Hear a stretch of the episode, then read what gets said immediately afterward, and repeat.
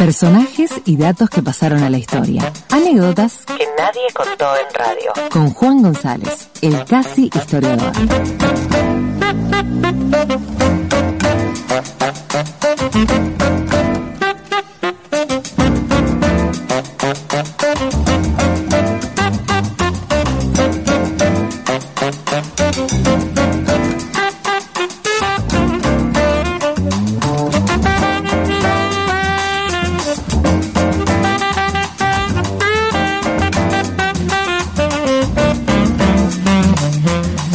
Buenas Juan, ¿cómo andamos? ¿Cómo andamos? ¿Todo bien? Bien, ¿y vos? Excelente. Salió Bueno. sol. Bueno, sí, Bien, salió el sol, Juan. ¿viste?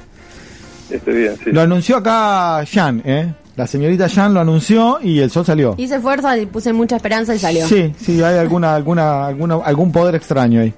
Gracias, Dani. Bueno, Juan, vamos a hablar de Bolivia hoy, pero de una bo- Sí. de, de algo de Bolivia que no tiene que ver exactamente con lo que hablamos recién, que es lo que está pasando ahora en Bolivia.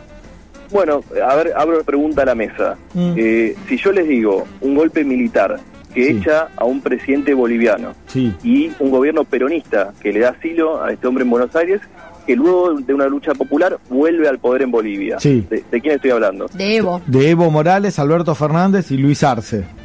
Podría ser, pero no. En este caso estoy hablando de Víctor Paz Estensoro, el hombre que vuelve al poder luego de la Revolución Boliviana de 1952, una revolución muy desconocida, pero realmente transformadora. O sea, está al nivel de la Revolución Cubana, si quieren, porque para tirarle un adelanto, estamos hablando de nacionalización, de las minas, reforma agraria, eh, disolución de las Fuerzas Armadas, ese nivel de, Epa. de, De organización tenía, y además que tiene unos vínculos con Argentina y sobre todo con Perón, muy desconocidos. Para que se den una idea, uno de los ideólogos del MNR, el movimiento nacionalista revolucionario que lleva a Estensoro al poder, fue asesor eh, directo de Perón y tuvo despacho en la Casa Rosada y de hecho hay pruebas de que inventó uno de los eslóganes más famosos del peronismo.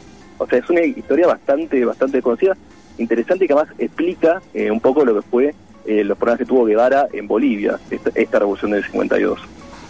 No, además es muy, es muy interesante porque, digamos, a ver, no es entonces este vínculo con el proceso de que encabeza el MAS ahora un vínculo nuevo, ¿no? Entre el peronismo y los sectores, si vos querés, progresistas de bolivianos. No, total, bueno, ahora vamos a ver algunos vínculos, pero son realmente vienen de esta época.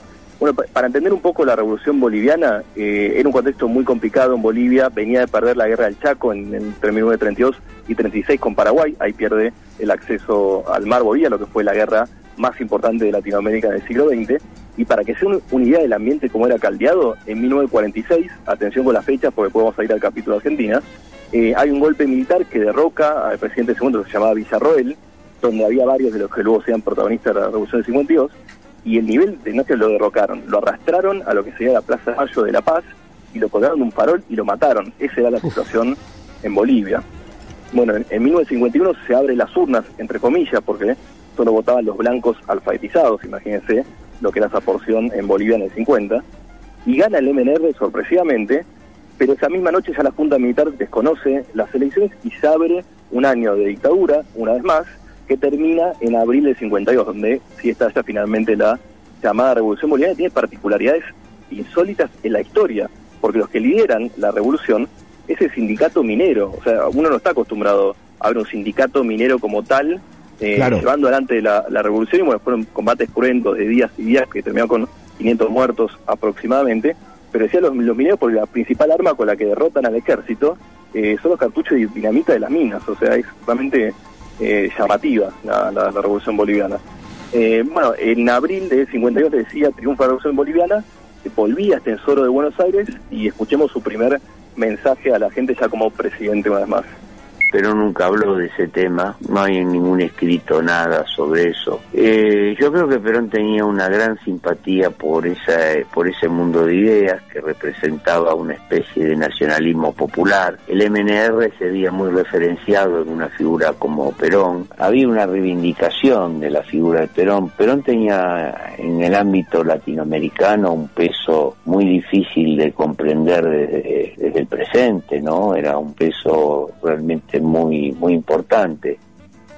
Bueno, este era Carlos Sí. Iníguez, ya lo vamos a escuchar, eh, no, no era Tesoro, no se lo confundan. Sí, claro. Eh, Iníguez fue embajador en Bolivia, es el hombre que más sabe de la relación Argentina-Bolivia, ha escrito varios libros y me da el puntapié para ir luego al capítulo Argentina. Pero bueno, para cerrar capítulo Bolivia, eh, Estensoro vuelve en el poder al 52 y le decía, esta es una revolución, pero profundamente transformadora. Se nacionaliza las minas, lo que lleva a Bolivia a ser un capitalismo de Estado durante un par años porque el Estado controlaba directamente la- el principal recurso económico. Se hace una reforma agraria fenomenal, se le dan 20 millones de hectáreas a campesinos indígenas que además pueden votar por primera vez no solo ellos, sino las mujeres, o sea, se incorpora al Estado boliviano y se, bueno, se pone a educación pública y sobre todo algo muy interesante que se disuelven las Fuerzas Armadas y se queda el ejército eh, revolucionario boliviano. Esto es interesante porque estoy hablando hace 50 años en Bolivia, no hace 200 años había un ejército... Sí, eh, hace muy poco. Sí, pero además es un proceso muy desconocido, digo, es un proceso casi tan radical como el cubano, pero afuera de el conocimiento popular, ¿no? Nadie nadie conoce mucho de esto. Es llamativo, es llamativo. Bueno, después vamos a escuchar a un senador de- del MAS que, que, que capaz nos da una idea de por qué no, no se lo reivindica eh, tanto esta revolución. Luego el MNR y Estensoro, que tenía cuatro presidencias, iría cambiando mu- mucho su posición ideológica y yo creo que tiene un poco que ver con eso. Ahora, ¿por qué es importante e interesante esto para los argentinos, para Argentina? Eh, bueno, primero que nada, en la guerra del Chaco, ¿quién era el, que estudió la guerra para el ejército argentino? Juan Domingo Perón. De hecho, si uno pone en Google Juan Domingo Perón eh, Chaco, va a haber cartas de Perón analizando la guerra del Chaco. Recuerden, entre 32 y 36, él era un oficial más del ejército argentino. La segunda, dato no menor, es que eh, uno de los grandes grupos que lleva al MNR al poder es una logia que se llama Razón de Patria, que varios autores, por ejemplo Pinel Benítez, entre ellos, entienden que de ahí se inspira el GO, luego en el 43, el Grupo Ofi- Oficiales Unidos, que entre, entre los que estaba Perón. Ahora, ya con Perón en el gobierno sí eh, se dan eh, similitudes muy, eh, muy interesantes. Por ejemplo, hay varios de los eh, eh, más importantes líderes del MNR que se exilian en Buenos Aires. Tesoro, por ejemplo, está seis años viviendo acá, pero el que es más interesante ver es Carlos Montenegro, alguien que se exilia unos años antes que, el golpe a Villarruel y que entabla primero una gran relación con Arturo Jaureche. Y de hecho es que escribe para Forja eh, y se involucra con Forja. Eh, dicen que en una de esas reuniones Montenegro advierte sobre su gran enemigo, pues se lo había cruzado en Bolivia a este embajador norteamericano que se había querido inmiscuir otra vez por los destinos de aquel país. Y en el 45 le dice a Jaureche, ojo, porque acá es o Braden o Perón. Interesante. mirá, mirá, impresionante el dato. Es, es interesante. La bueno, Sí. Perón después lo nombra asesor, le da un despacho en la Casa Rosada y algunos autores, por ejemplo, Pinero Iníguez, esto lo ha escrito en, el, en, en dos libros, eh, dice que él es el gran autor de discursos de, de, de Braden y Perón, de esa elección.